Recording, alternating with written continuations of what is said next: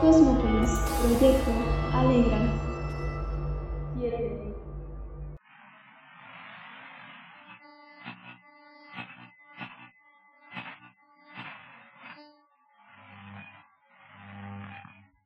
Todo está saliendo a la perfección. Necesitamos cambiar el plan. Más discreción. Tranquila, Boira. Todo está bajo control. Dinos si A también está bajo control. ¿Cómo sabes que no han dicho nada? Para eso tenemos contactos. Pues no están funcionando. Nuestra vida no está en juego. Se suponía que no debían llegar. Vimos a uno de ellos frente a nosotros. ¿No decías que nadie estaría ahí? ¿Que A sería cargo? Tranquilízate. Mira, o nos das garantías, o te buscas otros socios. ¿Quieres garantía? Adelantaremos las acciones. Adelantar. ¿Eso de qué servirá? Es la única garantía que puedo darte. ¿Y para qué queremos más problemas? Creo que estás entendiendo lo que pedimos. Tu plan puede venirse abajo a una hora. Haz lo que digo.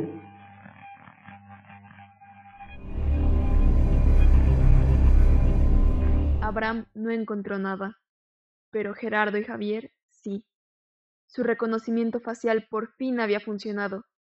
Dos personajes no figuraban dentro de la lista de forenses ni médicos autorizados en la inspección del Refugio Sur. ¿Qué hacían allí?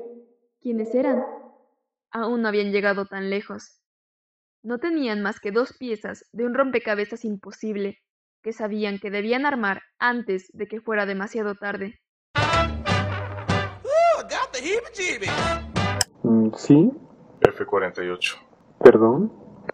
F-48 es el avión que nos cayó encima. No tardó en llegar, pero busca todo acerca de la producción de esta bestia, aquí y en el extranjero.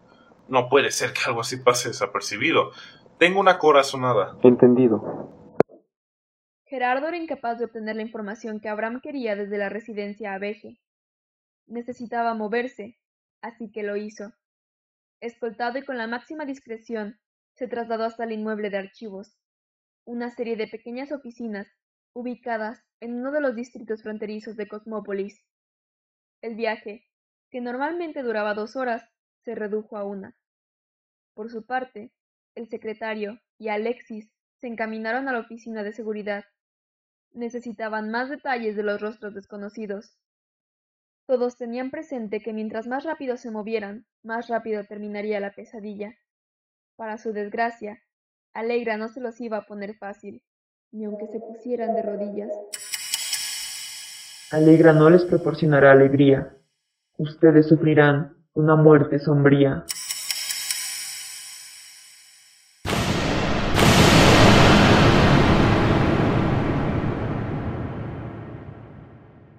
No estaban calmados. No podían quedarse quietos. No podían esperar a que alguien los matase. No podían abandonar a su pueblo.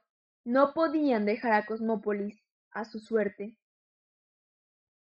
Alegra se había aprovechado de su humanidad, de su amistad, para tirarlos. Ahora, ellos se aprovecharían de lo mucho que querían destacar, de lo mucho que deseaban ser reconocidos. De no ser así, los habrían asesinado con gas como a todos los inocentes del Refugio Sur. Pero no. Alegra quería algo espectacular. Alegra se había olvidado de la prodigiosa mente de Héctor y la lealtad que tenía sus amigos.